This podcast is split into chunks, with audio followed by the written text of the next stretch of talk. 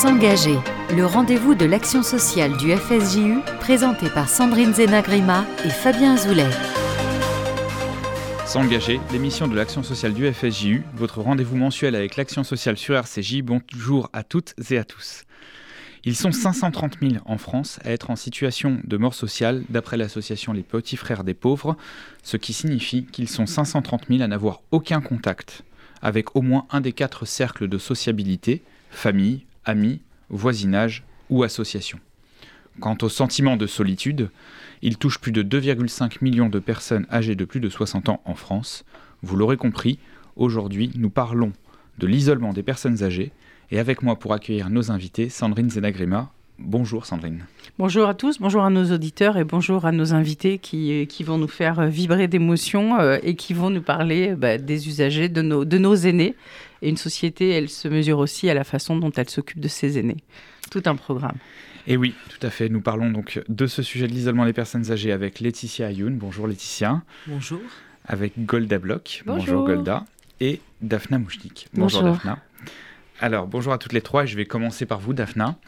Euh, vous êtes fondatrice et directrice de Logivité, un service d'aide à domicile de plus de 140 salariés qui accompagne au quotidien plus de 700 personnes à Paris. C'est pas rien. Et bravo pour, euh, pour votre engagement et celui de, tous les professionnels euh, de, de l'aide à domicile. Vous êtes par ailleurs membre du Conseil national de la refondation, auquel vous participez activement sur les questions de génération et de vieillissement. Et vous êtes également autrice de plusieurs ouvrages, dont euh, Derrière vos portes, où nous en reparlerons au cours de cette émission, euh, La vie chez soi, petits récits et réflexions engagées sur le soutien à domicile en France. Laetitia Ayoun, bonjour. Bonjour. Alors vous êtes euh, en charge au FSU du programme du Brin de Cosette. Et nous en reparlerons évidemment au cours de cette émission. Et vous assurez pour cela le recrutement et l'animation d'un réseau de bénévoles. Euh, d'entrée de jeu, Laetitia. Euh, si on veut devenir bénévole euh, pour ce beau programme de lien social, un numéro de téléphone. Si vous avez envie de vous engager, il ne faut pas avoir nécessairement énormément de temps, une heure, voire deux heures. Vous appelez le 01 55 43 11 20. Je me ferai un plaisir de vous répondre et de vous aiguiller. Voilà, donc 01 55 43 11 20, c'est pareil, on répétera ce numéro de téléphone au cours de l'émission parce que euh, c'est aussi euh, une occasion euh, d'appeler au bénévolat, on en a besoin. Golda Bloch, bonjour. Bonjour. Alors vous travaillez au service passerelle du FSJU, donc c'est un service dédié aux survivants de la Shoah. Vous êtes correspondante régionale Île-de-France et déployez également un réseau de bénévoles sur de nombreuses actions de lien social. Et si l'on veut devenir bénévole au service passerelle, on appelle le 0800 39 45 00. Voilà, 0800 39 45 00. Nous reparlerons également de toutes ces actions au cours de cette émission. Alors merci à toutes les trois euh, d'avoir accepté notre invitation. Je le disais en introduction, 2,5 millions de personnes âgées en situation d'isolement on est assez loin de, l'image d'Épinal de l'ancien, euh, assise au coin du feu, euh, nourri par, par les enfants, écouté par les petits-enfants, heureux dans sa vieillesse, riche de ses relations sociales. Euh, aujourd'hui, euh, Daphna Mouchnik, je commence par vous. Euh, vous qui dirigez un service d'aide à domicile, quelle serait pour vous l'image peut-être plus conforme de la réalité sociale de nos aînés? Je ne sais pas si la vision que moi, enfin en tout cas le quotidien que je vis chaque jour aux côtés de mon équipe est, est, la réalité. En fait, moi je pense que j'ai une vision quand même assez déformée, parfois pessimiste, parfois est souvent triste, mais parce qu'en fait, mon service a pour vocation d'accompagner les plus fragiles et les plus isolés. Donc du coup, on, voit bien pourquoi le regard que je pose est, un, peu, est un peu déformé. Euh, voilà, je, crois que, enfin, je crois que la, belle vision que vous décriviez dans, votre introduction existe aussi, hein, mais en tout cas, c'est moins les personnes qui nous sont confiées. Mais justement, les, personnes qui, vous sont confiées, euh, vous les détectez en situation d'isolement, sans doute, euh, pour certaines d'entre elles, parfois avec un lien familial, un aidant familial, on reparlera des aidants également. Quelles, sont, selon vous, les causes de cet isolement ou les principales causes de cet isolement je, moi, je ne suis pas sociologue, je ne vais pas pouvoir répondre aux causes. Moi, ce que je peux vous dire, c'est un peu les constats. Ce que je constate, c'est que, euh, effectivement, les personnes qui nous sont euh, euh, confiées le sont souvent très tard, que le travail que devraient porter les services d'aide à domicile en matière de prévention, parce que normalement on est là aussi avant pour garder les gens en forme, pour leur permettre normalement d'être encore dans le lien, encore dans les projets. Et c'est comme ça qu'on vieillit bien. Et c'est ça qui donne aussi du sens à l'existence. Bah, malheureusement, aujourd'hui, les services d'aide à domicile sont interpellés. Euh, souvent très tard, euh, quand la personne ne peut plus sortir, quand euh, les liens avec leurs proches, leurs amis se sont déjà bien bien appauvris. Et effectivement, euh, dans ces situations-là, l'auxiliaire de vie et l'équipe du service d'aide à domicile prend une dimension euh, très forte. Souvent, l'auxiliaire de vie est la seule visite de la journée de bon nombre de personnes qui nous sont confiées. Souvent, on a des gens qui, euh, sous un faux prétexte, nous appellent pour demander à quelle heure on vient et qui vient. on vient toujours à la même heure et c'est toujours la même personne qui vient. Mais en réalité, voilà, c'est une occasion de, papoter avec l'équipe qui a en charge la coordination du service voilà, on sent, euh, euh, on, sent que, y a une grande demande et, et, parfois une grande détresse euh, des gens, voilà, de la part des gens qu'on accompagne. Quand les, quand il y a des proches, effectivement, pour pour les professionnels que nous sommes et encore plus pour la personne soutenue, euh, c'est très précieux.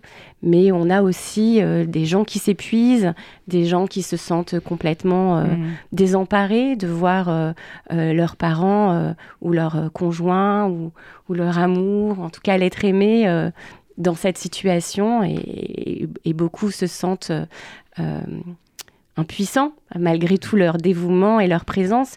Moi, j'ai pas du tout l'impression que les, les, familles sont démissionnaires.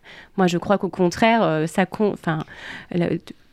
aujourd'hui, le système euh, euh, repose énormément sur eux. Je crois qu'il y avait un sociologue qui expliquait que c'était quelque chose comme trois heures par jour que le proche minimum, hein, c'était une moyenne. Euh, Pour les aidants. Euh, que les aidants portaient, euh, mmh. même, même quand il y avait un service d'aide à domicile. On avait reçu sur ce plateau il y a quelques mois la présidente du collectif mmh. Je t'aide hein, sur les aidants qui parlait de 11 millions d'aidants en France, mais qui n'étaient effectivement pas forcément reconnus aujourd'hui, ni en termes financiers, ni en termes de texte de loi, ni même, j'ai envie de dire, en termes de, de, coûts évités à la société, voire même de coûts engendrés à la société par ce, par ce, statut d'aidant. Euh, donc c'est effectivement une vraie réflexion. Je me tourne vers vous, euh, Golda, sur le public euh, des survivants de la Shoah. Est-ce que cette question effectivement de, l'isolement, de la, de la demande, de l'attente peut-être aussi d'un contact avec, avec quelqu'un à qui parler, quelqu'un qui peut aider aussi en termes d'orientation, est-ce que c'est quelque chose qui est prégnant? Alors, nous, c'est vrai aussi que ce public euh, qui, est particulier, donc euh, les survivants de la Shoah et les, enfants cachés, ils, sont toujours euh, contents d'appeler Passerelle parce qu'ils trouvent un espace où on connaît un petit peu leur histoire et donc où ils vont pouvoir, pouvoir parler de leur parcours. Sans, sans, jugement. Et la, la, particularité de ce public, souvent, c'est l'isolement par rapport à la famille, l'isolement géographique. Euh, souvent, je ne sais pas pourquoi, mais il y a beaucoup de personnes qui peuvent être fâchées euh, avec, euh, avec leur famille. Ils peuvent avoir de la famille et être fâchés avec, ou ils peuvent être complètement isolés. Et c'est pour ça qu'on a mis en place des écoutants téléphoniques qui ont un rôle essentiel. Je les en remercie encore une fois. Donc, on a une équipe de 10 écoutants téléphoniques qui appellent plus de 200 personnes. Et c'est vraiment un espace où ils peuvent euh, échanger sur euh, tous les sujets. Euh, parfois, le, bénévole, c'est vraiment les, yeux et les oreilles au domicile, un peu comme une, aide à domicile, parce qu'ils vont nous rapporter, puisqu'ils me font un compte-rendu après chaque entrevue téléphonique, ils vont nous rapporter des, petits détails qui vont nous permettre de faire une veille sociale sur la personne. On va pouvoir déceler à travers un compte-rendu une perte d'autonomie de la personne. On va pouvoir déceler un état un petit peu dépressif. Et il il y a aussi des conversations qui sont euh, tout à fait euh, sympathiques euh, aussi pour les bénévoles, où ils vont parler de culture. c'est un public qui est très cultivé, qui va pouvoir parler de tout et de rien. Il y, a même, il y, a même, un bénévole qui a dû abandonner une mission parce que le, bénéficiaire qui l'appelait était trop intelligent pour lui et lui parlait de, de choses qu'il ne comprenait pas. en tout cas, c'est vraiment une veille sociale qui réalise à travers le téléphone et c'est vraiment aussi une rencontre, un peu comme une aide à domicile qui vient. Ils attendent cet appel euh, qui peut être hebdomadaire ou mensuel selon. Euh, l'état de, la personne. Euh, et du coup, ça permet aussi, quand la personne ne répond pas au téléphone à plusieurs reprises, que nous, derrière, on fasse une enquête pour, pour retrouver cette personne. là, récemment, on, a pu, on, a pu retrouver une une personne qui, qui était hospitalisée grâce à la bénévole qui nous a prévenu qu'elle n'arrivait pas à le joindre. Donc voilà, on, on fait vraiment, c'est un rôle primordial euh, qui, que, réalisent euh, les, les, bénévoles. Sandrine, vous vouliez intervenir Oui, je voulais juste euh, rappeler, en fait, parce que la question a été posée sur les, causes de l'isolement. Alors, qu'est-ce que c'est un isolement? Comment on, arrive à être isolé? Qu'est-ce qu'est-ce quelles sont les causes aujourd'hui Donc ce que vous avez dit, hein, c'est effectivement la question de la perte d'un proche et de, vivre la solitude. C'est la survenue d'une perte d'autonomie. On, en a parlé, la dégradation de la santé, des pertes physiques, de mobilité. Euh, c'est aussi les problèmes de santé mentale. Vous l'avez évoqué, Golda, les atteintes cognitives. Euh, la pauvreté est une baisse euh, subite de revenus. Mm. ça peut isoler aussi un déménagement, le fait de ne plus pouvoir conduire, notamment pour nos, nos aînés en région, la rareté des services aussi de proximité les transports, les commerces, les professionnels de santé, et puis les problèmes liés bah, au réseau Internet, hein, pour ceux qui ne sont pas dans la fracture, numérique, hein, et qui est aussi une cause d'isolement, et puis euh, l'espace public qui, qui, sont quelquefois peu accessibles à des personnes ayant une mobilité. Donc c'est un facteur, un nombre de facteurs qui sont finalement importants quand on les cite bout à bout, et qui font qu'aujourd'hui, on a besoin d'être à plusieurs endroits autour de la personne pour pouvoir les accompagner soit effectivement pour accompagner dans des, dans des euh, visites médicales, soit effectivement pour, pour être dans de la convivialité et pour aussi euh, la question des soins, la question du maintien à domicile. Et aujourd'hui, c'est vraiment une réflexion depuis déjà plusieurs années de dire comment on peut aujourd'hui être présent sur tous ces sujets avec des professionnels et on est très frères d'être des professionnels. Hein. On a un petit badge qui dit Je suis une professionnelle essentielle. Merci Daphna de nous avoir valorisé encore, encore aujourd'hui. Mais, euh, euh, voilà, sans, trop rire, on dit aujourd'hui qu'il y a un besoin qui est énorme de la part de nos aînés d'être là, d'être présents.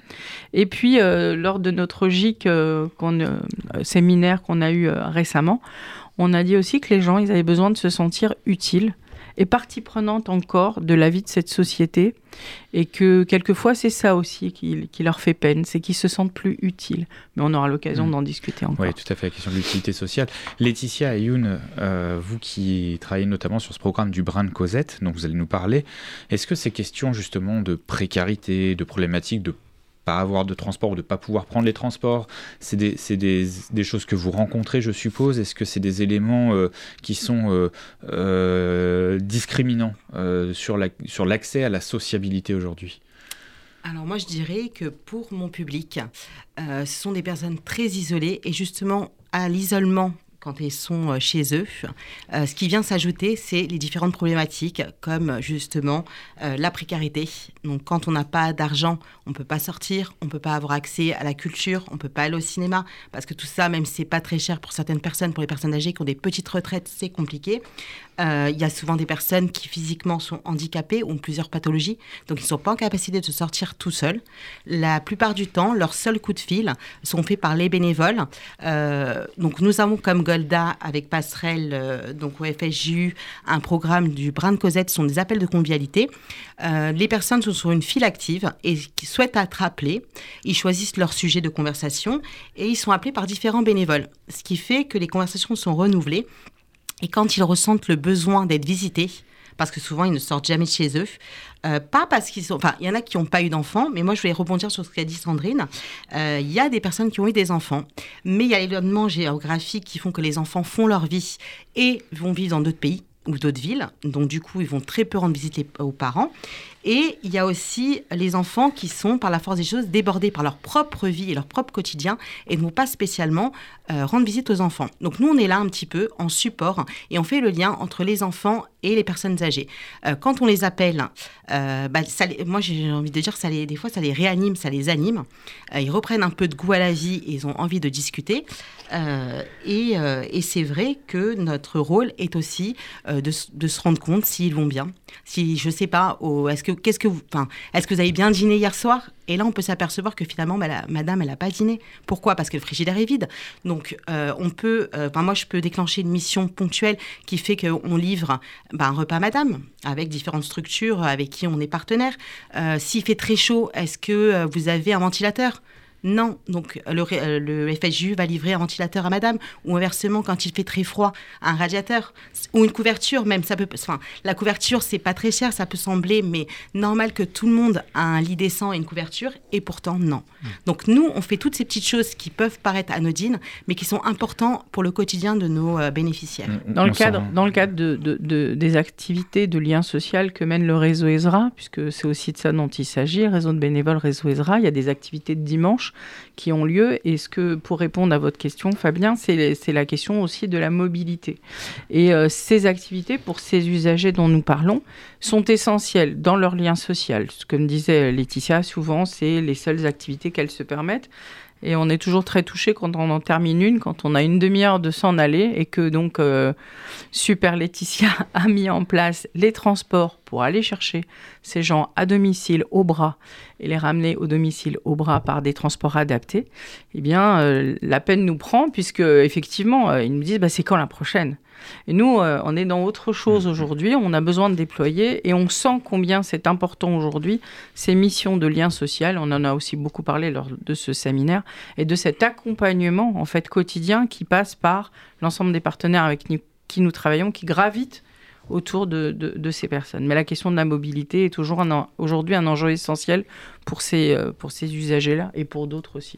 Oui, on, sent bien dans le discours de, de, Laetitia euh, et de Golda aussi cette dimension de veille sociale, de pouvoir que, que finalement le l'appel de convivialité est en fait un point d'entrée pour, euh, pour aller détecter des problématiques plus, plus profondes. Euh, quel est le lien, alors Golda, Laetitia, je ne sais pas, alors, euh, avec justement ce, travail de, veille sociale avec, par exemple, les services d'aide à domicile? Bah Nous, on travaille beaucoup en partenariat, notamment avec Logivité mais, et d'autres structures d'aide à domicile, mais ce travail, il est essentiel parce que justement, quand on a un bénéficiaire euh, soit on se rend compte que la personne a besoin d'aide au domicile et dans ce cas-là, on l'oriente vers un travailleur social euh, euh, à, logivité, soit il y a déjà la mise en place d'une structure d'aide à domicile. Et dans ce cadre-là, si on voit que quelque chose se passe au domicile, on va alerter euh, aussi euh, le service d'aide à domicile. Euh, on travaille vraiment très en lien, surtout quand la personne est isolée.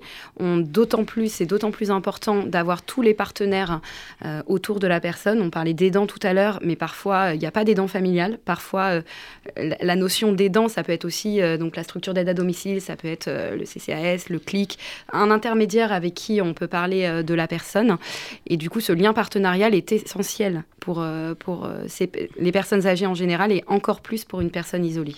CCAS, Centre communal d'action sociale, et CLIC, Centre local d'information et, de, coordination. Nous euh, travaillons en réseau, de toute façon, nous travaillons en réseau. Euh, quand Golda, exemple, demande une visite de convivialité, c'est une personne, euh, donc dans une enfant cachée de la Shoah, je vais appeler Sébastien, assistant social, pour mettre en place des choses. Si je vais voir madame et je m'aperçois que voilà, il n'y a pas, qu'elle n'a pas accès à la CLEMS, qu'elle n'a pas d'aide à domicile. Donc, en fait, on, on travaille tous étroitement liés pour la même cause. Ouais, l'importance de fonctionner en réseau.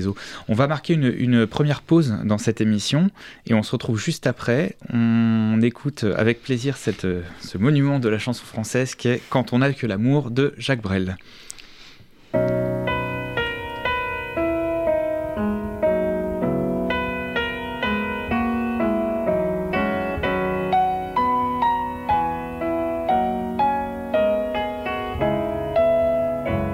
Quand on n'a que l'amour à s'offrir en partage. Un jour du grand voyage qu'est notre grand amour quand on n'a que l'amour? Mon amour toi et moi pour qu'éclate de joie chaque heure et chaque jour. Quand on a que l'amour pour vivre nos promesses sans nulle autre richesse que d'y croire toujours quand on n'a que l'amour pour meubler de merveilles et couvrir de soleil la laideur des faubourgs quand on n'a que l'amour pour unique raison, pour unique chanson et unique secours.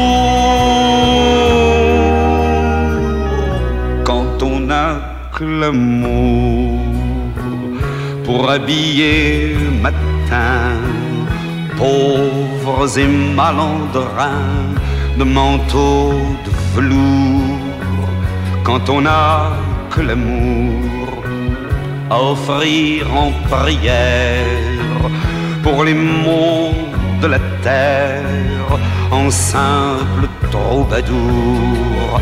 Quand on n'a que l'amour à offrir à ceux-là dont l'unique combat est de chercher le jour quand on n'a que l'amour pour tracer un chemin et forcer le destin à chaque carrefour.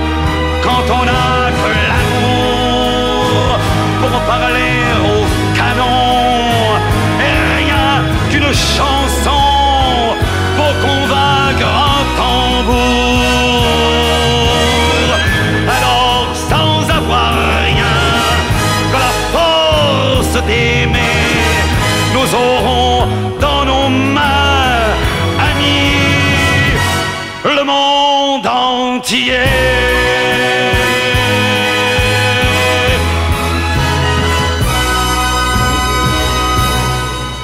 L'émission de l'action sociale du FSJU, votre rendez-vous mensuel avec l'action sociale sur RCJ.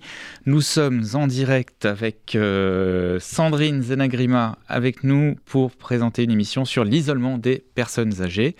Et nous avons avec nous pour en parler Golda Bloch du service passerelle au FSJU, Daphna Mouchnik du service logivité, service d'aide à domicile, et Laetitia Ayoun euh, du FSJU, responsable du brin de Cosette. Alors, nous évoquions euh, juste avant la pause euh, plusieurs sujets ô combien, essentiels sur la question effectivement de l'isolement des personnes âgées, des synergies hein, du, travail en réseau, disait Laetitia, des associations, des services d'aide à domicile, pour essayer de lutter contre l'isolement des personnes âgées. Et euh, Sandrine, vous évoquiez effectivement ce très beau séminaire qui a eu lieu à Strasbourg euh, le 24 et 25 janvier dernier, oui. euh, durant lequel euh, effectivement une vingtaine d'associations étaient représentées pour euh, réfléchir à ces questions d'isolement euh, de lien so et, de lien social hein, dans la communauté juive euh, en particulier. Et nous avions d'ailleurs eu le plaisir de recevoir Daphna Mouchnik qui nous a fait part de son expertise, notamment sur la question des perspectives, parce qu'on peut constater des choses, mais, mais ce constat, et Daphna, je me tourne vers vous, est-ce qui donne lieu à une prise de conscience, à des plans d'action au niveau euh, de l'État, à des, à des réflexions en termes de financement notamment? On parlait tout à l'heure du rôle des aidants, de la reconnaissance des aidants, mais pas que. Est-ce qu'aujourd'hui, euh, il existe des pistes sérieuses sur la lutte contre l'isolement au niveau euh, gou gouvernemental? Alors sur la, la, piste de lutte contre l'isolement, j'ai envie de de vous dire que ça fait partie euh, d'un sujet dans un sujet beaucoup plus large qui est euh, comment on accompagne euh, notre société dans cette dans cette révolution démographique, je ne sais pas comment on doit le dire, enfin on sait que nous allons vieillir, nous allons tous vieillir, que euh, voilà, nous sommes euh, tous en droit d'espérer euh, arriver à de grands âges et comment euh, on accompagne la population dans les meilleures conditions possibles à vivre cette transition démographique. Et donc oui, ça fait quand même plusieurs décennies que l'État réfléchit et te demande une multitude de rapports d'ailleurs qui ont tous été déjà rédigés. Euh, pour n'en citer qu'un, je retiendrai celui de Myriam El Khomri que je ouais. trouve le plus euh, remarquable, qui est sorti en 2019 et qui, qui, qui soulignait les difficultés euh, déjà existantes pour les professionnels d'accompagner cette population et notamment d'accompagner la population à domicile parce que c'est quand même le choix de la majeure partie euh, des Français que de vivre euh, chez soi. Et plus récemment, dans le cadre du CNR, alors moi je suis nulle en sigle, Conseil national de la refondation. il y a eu le lancement par le ministre des Solidarités, Jean-Christophe Combes, de la fabrique du bien vieillir avec trois, euh, trois sujets euh, essentiels qui sont euh, citoyenneté et lien social, qui ont été notamment confiés aux petits frères des pauvres et à Hold Up, qui est une, mm.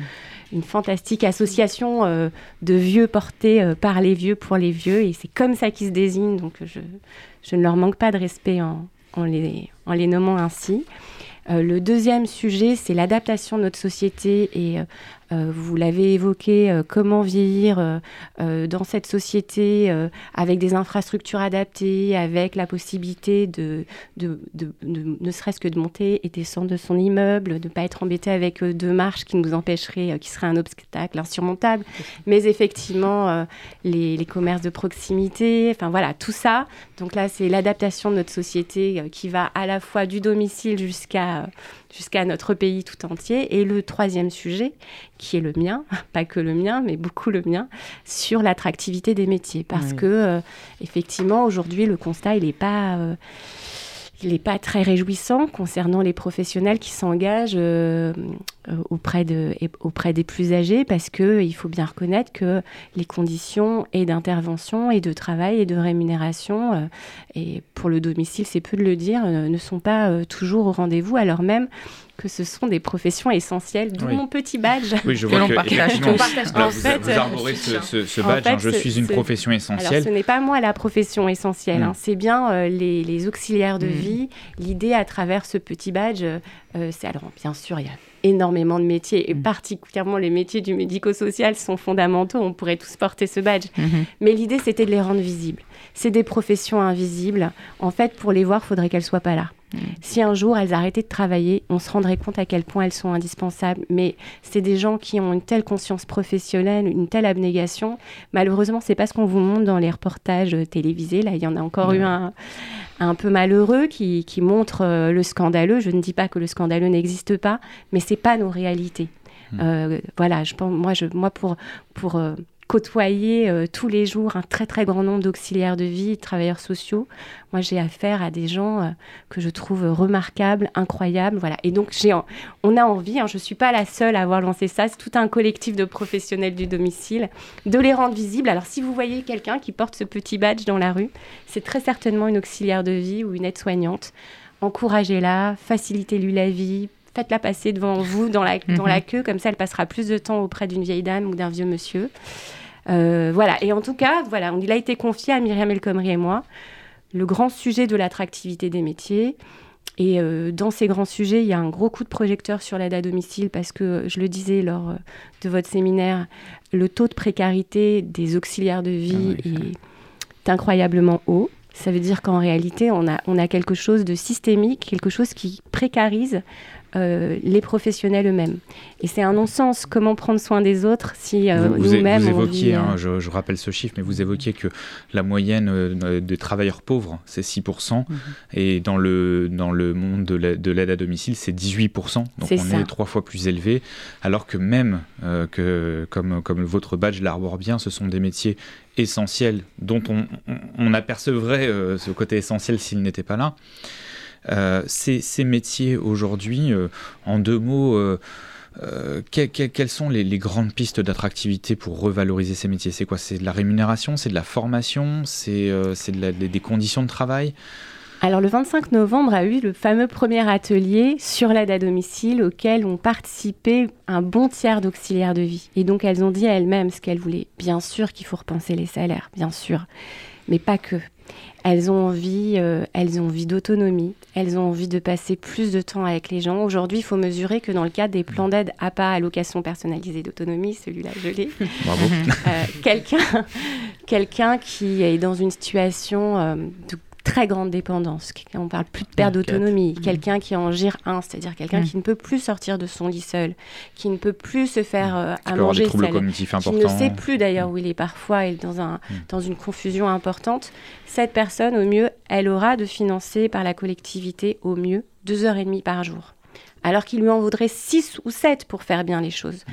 Donc pour arriver à bien aider cette personne, en fait, bah, la victime collatérale de ça, c'est l'auxiliaire de vie. Parce qu'on va fractionner On va le plan son temps de travail en euh, trois.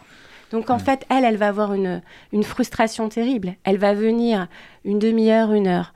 Euh, elle va faire vite. Elle va avoir le sentiment de mal faire. Elle va avoir le sentiment de perte de sens, alors même que son métier a un sens euh, incroyable, elle va avoir le sentiment de maltraiter les gens. Et donc, du coup, euh, voilà. Donc, il faut, en fait, euh, si on repense la condition des gens, on va réussir à repenser la condition des professionnels. Mmh. C'est-à-dire que si cette même personne qui bénéficie aujourd'hui de deux heures et demie seulement par jour, on lui donne six heures par jour, c'est pas non plus, mmh. voilà. Et bien là, avec deux personnes, l'auxiliaire de vie qui aujourd'hui se rend chez six ou sept personnes, qui va devoir se rappeler de la singularité de chaque situation, que là on a planqué les médicaments que l'infirmière a préparés, que monsieur il est allergique à ça, que madame elle, a une phobie de ça, je sais pas. Ben là, elle aura à penser que pour deux personnes et elle aura le temps de bien s'en occuper. Donc déjà, il y a ça. Bien sûr qu'il faut repenser, pas repenser, mais mettre au cœur de tout la formation. Euh, aujourd'hui, euh, faute de candidats, on recrute des gens qui ne sont pas euh, qualifiés. Enfin, je veux dire, il n'y a pas besoin de faire de caméra mhm. cachée. Hein. Si vous venez dans mon service, je vous le dirai, je vous le dirai la mort dans l'âme, que je recrute des gens sans qualification. Ça ne veut pas dire qu'il faut s'en satisfaire. Aujourd'hui, les services d'aide à domicile forment en interne pour compenser ça. Il y a un enjeu de formation. Il y a un manque de candidature. Mais il y a un vrai enjeu de, de formation et puis il y a un vrai sujet de sinistralité. C'est ce que je disais. En fait, c'est ceux qui prennent soin qui s'abîment le plus. Et donc, on a énormément de gens qui partent euh, pour, euh, en invalidité. Enfin, voilà. Mhm. Et donc, ça aussi, repenser les conditions d'intervention. Cette question de la sinistralité, de, de, finalement que la personne qui aide elle, elle, subit euh, les conséquences de cette aide. Golda, c'est des choses que vous rencontrez aussi, par exemple, chez la question des aidants, chez des conjoints, chez des enfants, qui vont au bout du bout de ce qu'ils peuvent faire mhm. et qui, du coup, s'abîment eux-mêmes dans, dans cette aide alors c'est complètement euh, le sujet là, et malheureusement la réalité. C'est souvent euh, les dents euh, qui s'épuisent avant la personne qui est malade. C'est souvent l'aidant qui est donc la première porte d'entrée quand il y a un aidant pour connaître la situation. Et souvent ils veulent pas, veulent pas être aidés. je pense à une situation d'un couple où la, femme a la maladie d'Alzheimer, a des pertes cognitives et son mari refuse euh, absolument euh, qu'on vienne l'aider. Il dit qu'il veut tout s'occuper pour sa femme. Donc euh, nous, on travaille justement avec le service d'aide à domicile et le bénévole aussi qui du coup a, créé un lien de confiance avec ce couple pour obtenir qu'ils prennent des temps de pause, euh, puisqu'aujourd'hui on a aussi euh, la possibilité pour les aidants d'avoir euh, des, pauses où ils peuvent discuter, des, accueils où ils peuvent discuter avec d'autres personnes qui sont dans le même cas, parce que c'est un vrai problème. C'est souvent eux qui décèdent en premier, toutes les études le montrent, et on a plus de 11 millions d'aidants actuellement, et parfois aussi on se retrouve aidant de son parent. Et on peut être aidant aussi en même temps de son enfant. Et du coup, ça donne des situations euh, au domicile euh, qui peuvent être euh, très compliquées. Donc oui, évidemment, c'est quelque chose qu'on voit et qu'on entend tous les jours, mais on travaille là-dessus aussi. petit peu par petit peu, on, arrive à obtenir des, de rentrer par la petite porte pour, euh, pour permettre aussi à l'aidant de souffler et d'accepter qu'il y ait une auxiliaire de vie, par exemple, qui puisse rentrer au domicile, parce que parfois c'est un travail, euh, de, permettre, c'est une, intrusion au début pour les personnes, et après c'est une grande aide au quotidien, mais il faut permettre euh, d'ouvrir cette petite de trouver, porte. De trouver la complémentarité, mm. effectivement, entre des plans d'aide qui, malheureusement, par la force des choses, aujourd'hui, sont fractionnés, et l'aidant qui peut compenser, compléter. Mais euh, effectivement, dans la limite de, ses capacités, euh, Laetitia, est-ce que quand vous organisez des, visites de convivialité ou des après-midi euh, d'activité, est-ce que justement ça permet à l'aidant de, de souffler? Est-ce que c'est un répit? Est-ce que la personne même qui est aidée, est-ce qu'elle sent une, quelque part un élargissement de son horizon de sociabilité? On a énormément d'aidants et j'ai eu une demande d'une épouse qui ne pouvait plus, qui voulait sortir de temps en temps, essoufflé et confier bah, son, son, époux à quelqu'un de confiance. Il y a beaucoup d'enfants aussi qui nous appellent. les visites de convivialité sont portées par des bénévoles. Et là, c'est vraiment un lien spécial qui se crée parce qu'au-delà de leur mission, d'ailleurs, je voudrais les remercier de nouveau, au-delà de leur mission, euh, c'est vraiment euh, un lien tout au long de la semaine. Donc il y a des appels et, quand ils vont euh, voir la personne, il peut avoir de temps en temps les dents. Il y a un lien aussi qui se crée avec les dents. ils s'appellent, ils peuvent se réunir. donc nous, on fait un peu le lien avec toute la structure familiale. Euh, il y a, on, vient aussi en support à vos structures euh, DAFNA. Euh, donc nous, si vous voulez, on, enfin, on vient en plus, on intervient sur le lien social et souvent on accompagne la personne jusqu'à la fin. Alors, c'est vrai que ça peut être aussi compliqué pour le bénévole qui s'attache, mmh. parce que voilà, comme je disais tout à l'heure, au-delà de la mission, il y a un lien affectif qui se crée.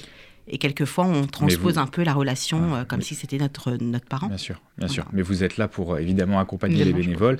Et je rappelle, hein, si vous voulez devenir bénévole euh, au Brin de Cosette, j'ai dit numéro 01 55 43 11 20. 43 11 20. vous êtes juste, vous êtes jamais lâché dans la nature. Venez juste voir comment c'est, essayez. Euh, vous allez être formé, accompagné, trouver un vrai réseau de bénévoles sur lequel vous allez pouvoir vous appuyer et, euh, vous épanouir. Parce que, bon, souvent, moi, les bénévoles que je recrute sont les nouveaux, des jeunes retraités. Et là, c'est pas du tout la fin. C'est le début de quelque chose qui va naître et je vais vous accompagner et on va tous s'épanouir ensemble. Donc, venez nous rejoindre. L'appel est lancé, le début d'une belle aventure. Euh, justement, belle aventure. Daphna, vous vous publiez ce livre, euh, La vie chez soi, petit récit et réflexion engagée sur le soutien à domicile en France, donc aux éditions Michalon. Euh, c'est un livre qui est profond parce qu'il est à la fois euh, lié à des expériences concrètes, des histoires de terrain, et en même temps peut-être une, réflexion sur ce ce qu'est ou ce que devrait être l'aide à domicile. Est-ce que, est que vous me permettrez, par exemple, de, lire quelques lignes? Parce que le style est tout à fait tout à fait riche, euh, j'ai trouvé. Euh, je prends un exemple hein, au hasard, euh, en cours d'histoire, hein, une média stress, mais vous dites voilà, ça fait des années que Seb se démène pour ce monsieur. L'assistante sociale de l'hôpital lui avait demandé d'organiser en urgence son soutien à domicile. Ce n'est pas un cadeau que je vous fais, vous verrez, mais il a vraiment besoin d'aide. C'est un monsieur pour vous. C'est vrai que Seb est un peu le capitaine flamme de notre service. les causes perdues, les malheureux, même teigneux, les sans le sou, les seuls au monde, plus que les autres encore, doivent être soutenus et accompagnés. Sur ce coup, il fait équipe avec Marie.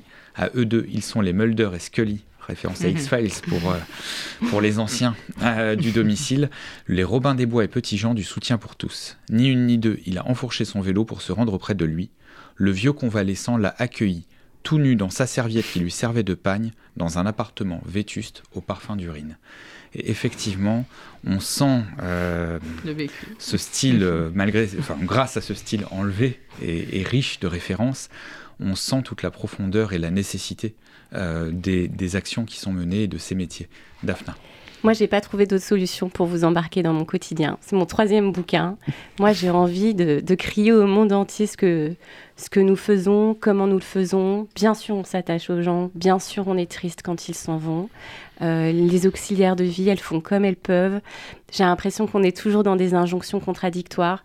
Quand j'ai vu le film euh, Hors norme, euh, d'une certaine manière, je trouvais que c'était un peu nous aussi, parce qu'on on, on a un cadre et puis on peut jamais rester dans le cadre parce que euh, c'est ou respecter le droit du travail ou abandonner quelqu'un. Enfin voilà, on est toujours dans des, dans des injonctions comme ça. Et je me suis dit, ben, pour que les gens se rendent compte, sans mots savants, sans, sans que ce soit trop, trop, trop technique ou trop, voilà, ou trop... Euh, centrés sur la profession, bah, je les embarque avec, avec mes mots, avec, euh, voilà, avec le quotidien. Je dois vous dire que je me régale à écrire ces histoires. Mmh. Et que si vous n'avez pas envie d'acheter mon bouquin, vous pouvez retrouver ces histoires libres de droit, euh, accessibles facilement sur Internet. Voilà. Désolée pour ceux qui ne sont pas connectés. Vous moi, j'ai très envie que vous me lisiez plus que vous achetiez le livre, en vrai. Eh bien, écoutez, en tout cas, euh, on ne peut que euh, engager nos auditeurs dans la lecture de, ces histoires parce qu'effectivement, ça donne vraiment des éléments concrets de vécu. On va marquer une deuxième pause dans cette émission avec Donner pour donner de France Gall et Elton John.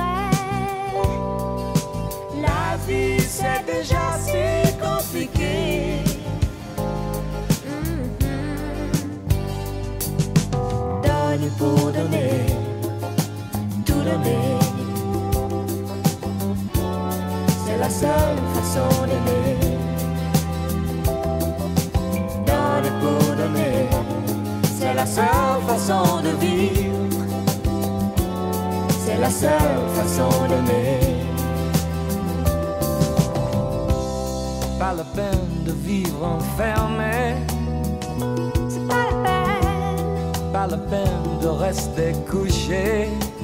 non, c'est pas la peine. Je te donne sans rien demander. La vie c'est déjà si compliqué. Eh, eh. Je te donne mes sourires moqueurs. Je te donne ma force, ma douceur. Je te donne mes secrets fragiles. La vie c'est déjà si difficile.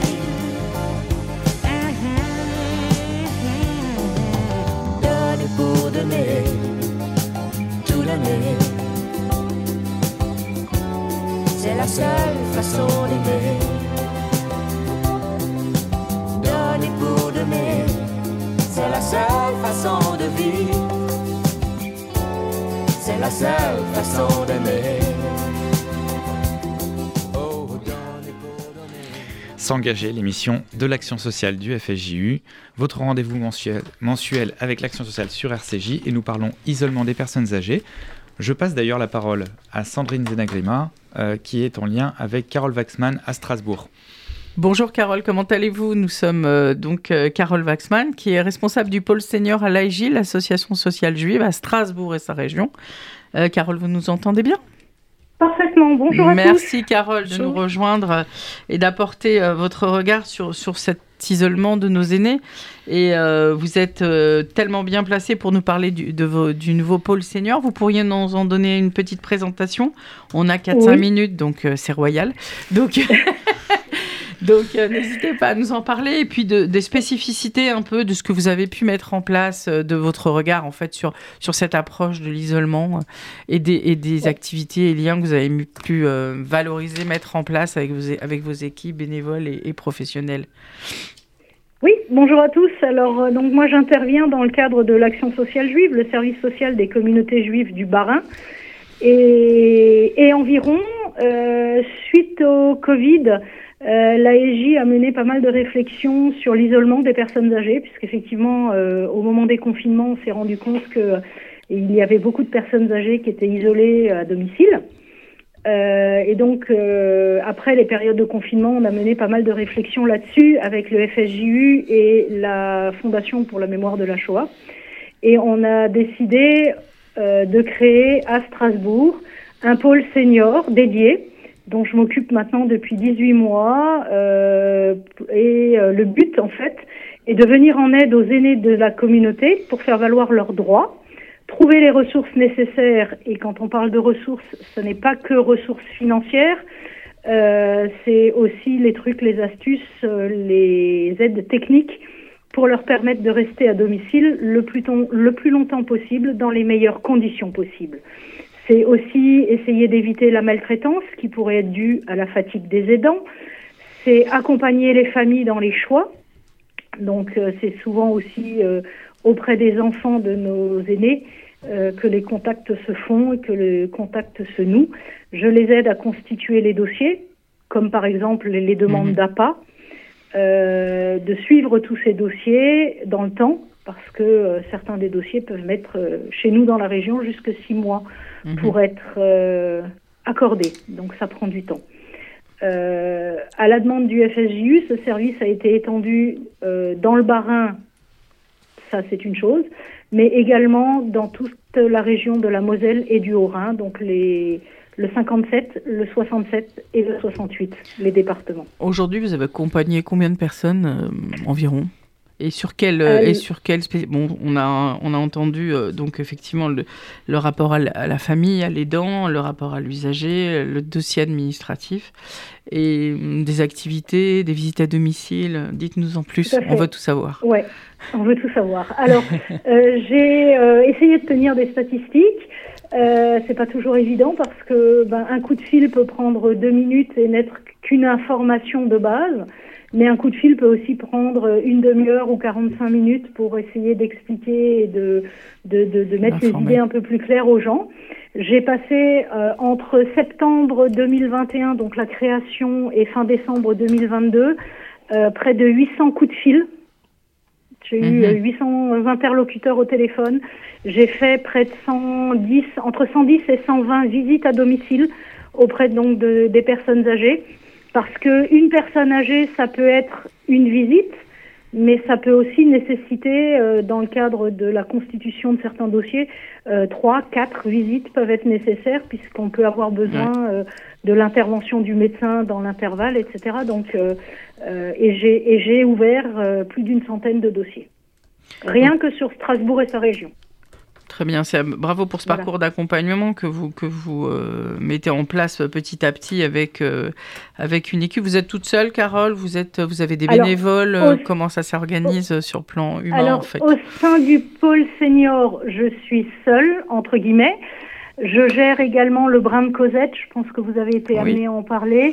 Tout à Euh, fait, en donc le- binôme avec le nous. brin de Cosette, voilà, le brin de Cosette à Strasbourg existe depuis 2014. Et là, effectivement, on a toute une équipe de bénévoles qui interviennent pour passer les coups de fil à Strasbourg. Aujourd'hui, il y a entre 60 et 80 personnes qui sont appelées régulièrement. Et euh, merci à eux, j'ai une équipe de bénévoles autour de nous. Euh, au sein de l'AEJ d'une euh, entre 6 et 10 personnes qui passent donc tous ces coups de fil régulièrement. Euh, on participe également avec Passerelle au bel été. Mhm. On est actuellement en train de monter le programme pour l'été prochain. Euh, et on travaille en adéquation avec d'autres associations sur la place de Strasbourg, en particulier au niveau des visites à domicile. Merci beaucoup, Carole. Vous nous avez éclairé sur ce qui se passe aussi en région. C'est toujours intéressant pour nous d'être euh, très proches de, de vous et vous de nous sur toutes ces questions-là. Et effectivement, on voit bien la, la force aussi euh, bah, du Fonds social de pouvoir travailler des, euh, en, en local aussi, euh, en, en laissant la place aux associations Et- qui et font un des travail. besoins, euh, voilà. Et de nous Oui, remonter et les on s'est besoins. rendu compte. Ouais, tout à fait. Et on s'est rendu compte en fait. Euh, donc c'était un projet un peu pilote euh, et on s'est rendu compte qu'en fait il y avait énormément de gens, de personnes âgées qui ne connaissaient pas leurs droits, euh, qui ne savaient pas qu'elles pouvaient obtenir des aides et, et qui sont un petit peu perdus dans toutes ces démarches et que vraiment un pôle senior ça répond à une partie de la problématique et euh, que ça répond vraiment à un besoin très très très très très, important. Merci Carole de, de- pour tout ce travail Avec amorcé. plaisir. Transmettez nos amitiés à tous vos bénévoles qui font un travail formidable, à l'équipe aussi. À Merci l'équipe, beaucoup. oui, on est cinq aujourd'hui euh, au sein de l'ASJ. Merci Et beaucoup. On est un service social euh, complet et qui intervient euh, sur plein, plein, plein d'autres domaines aussi. Et très Mais la personne partenaire. âgée est devenue un porte- voilà, et, et- et la personne âgée est devenue un, un, un- Un axe. un gros boulot. Voilà. Golda, Voilà. justement, est-ce que vous... Merci, euh, merci beaucoup, Carole. Euh. Golda, justement, est-ce que vous pourriez nous, nous rappeler, enfin, ce que fait Passerelle, un peu quelles sont les missions principales, même si on l'a un petit peu évoqué durant l'émission, et sur ce volet-là, euh, comment vous arrivez euh, à soutenir, accompagner le- nos personnes âgées? Alors, donc, comme je le disais en début euh, d'émission, donc euh, Passerelle, on est un service d'orientation et d'écoute euh, spécifiquement dédié aux survivants de la Shoah et les enfants cachés. Donc, comme son nom l'indique, on fait la passerelle avec les, différents services. Donc, on travaille beaucoup en partenariat, que ce soit avec les services publics ou des, services communautaires. Et nous, la spécificité à Passerelle, c'est vraiment de mettre la personne au cœur du système. Donc, c'est pour nous très important euh, voilà, de, de- pouvoir travailler au mieux euh, autour, euh, autour de la personne. En plus des missions dont on a parlé tout à l'heure, donc du- que les bénévoles font de l'écoute téléphonique et qu'on fait euh, euh, quelque part de l'orientation, euh, quelles que soient les problématiques autour de la personne, comme l'a expliqué Carole Waxman sur Strasbourg, puisque Passerelle est, on, est au national.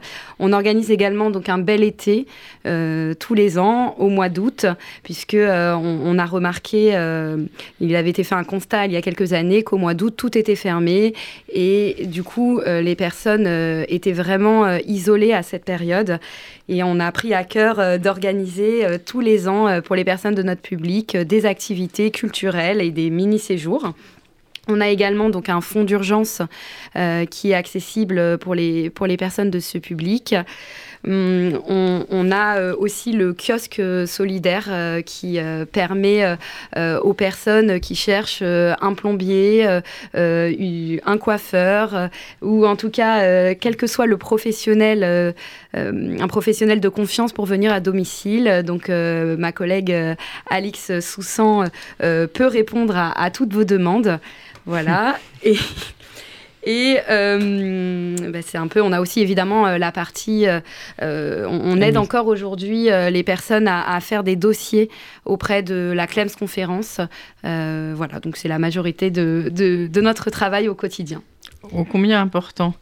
Euh, si on peut reprendre avec Da- euh, Daphna sur longévité, assez rapidement, qu'est-ce que longévité et puis comment avez-vous créé ce service, euh, histoire de, replanter un peu du début à la fin, puisque Avec un idéal, en fait, la, la, voilà, un peu naïvement, un peu candidement, l'envie de d'être dans le choix des gens. Et si le choix des gens, c'était de rester chez eux euh, le plus longtemps possible et le mieux possible, ben, j'avais envie d'y contribuer. Euh, avec toutes les difficultés que j'ai évoquées sur les histoires de plans d'aide insuffisants et aussi sur euh, la difficulté de, de recruter les bonnes personnes, Mhm. de, de, de rencontrer ces auxiliaires de vie euh, qui portent en elles tout- toutes ces qualités indispensables pour bien accompagner. Et voilà, et donc c'était l'aventure, c'est une aventure qui a commencé il y a, il y a 16 ans, qui aujourd'hui accompagne plus de 1000 personnes, on a grandi. Plus de 1000 personnes. C'est presque 200 salariés avec la volonté de proposer des temps pleins, des CDI, des conditions de travail qui font que les gens restent, que les professionnels restent dans notre service. avec une bienveillance. Nous, en tant que partenaire, on peut le dire, longévité, vraiment, c'est une valeur sûre. Je ne sais pas si on Alors, peut le je, dire je veux comme pas ça. faire, je veux pas laisser croire aux, aux auditeurs qu'ils n'auront pas de problème en faisant appel à mon service. À parce que du vraiment, moment on est dans l'humain, c'est jamais aussi, voilà, c'est jamais aussi rien sûr. se mais- passe comme prévu. Mais en tout cas, Une bienveillance est- aussi pour votre équipe. Et ça, c'est vraiment quelque chose qui nous touche beaucoup. On est Cette vraiment- approche que vous avez euh, à- à- auprès de votre équipe, on est toujours euh, assez euh, voilà, admiratif. Je crois qu'on peut dire ça. Je, je transmettrai. Mais je crois que j'ai une équipe d'une incroyable grande bonne volonté. Et quand on a la volonté de, de faire au mieux, on arrive, on arrive à faire des choses quand même incroyables avec pas grand-chose. quoi. Et parole d'usager, finalement, ça se répercute sur nos aînés, euh, cette bienveillance que vous avez avec vos équipes. Et c'est, euh, voilà, c'est aussi- quand on est bien comme un professionnel, dans son statut professionnel, qu'on est entendu par. Je pense que forcément, euh, au moment où on est en face à face avec la personne, on est plus détendu pour faire ce qu'on a à faire. Alors, San- Sandrine, on, arrive au terme de cette Eh émission. oui, on est toujours trop court. euh, Ou trop long. Pour, pour, rebondir sur le JVT, si euh, toutefois on, on a besoin d'accompagnement, si jamais on veut euh, travailler aussi Embrasser ce euh, dans ce métier, logivité.fr, L-O-G-I-V-I-T-A-E.fr, c'est le site internet, contact arobase logivité.fr ou 01 43 45 05 06. Je rappelle que si on veut devenir bénévole au Brin de Cosette, c'est le 01 55 43 11 20. Si on veut devenir bénévole à Passerelle, c'est le 0800 39 45 00. Et vraiment, merci beaucoup pour votre participation à cette émission. Merci Golda. Block, euh, Passerelle, Daphna Mouchnik euh, à Logivité et Laetitia Youn au Brin de Cosette. Merci vraiment pour, euh, pour euh, avoir partagé avec nous euh, toutes vos réflexions. Quant à nous, Sandrine, on se retrouve le mois prochain pour Oui. une émission consacrée aux violences conjugales. Oh oui. Merci, Merci à toutes beaucoup et à, à tous nos auditeurs. Merci. Et à. Merci.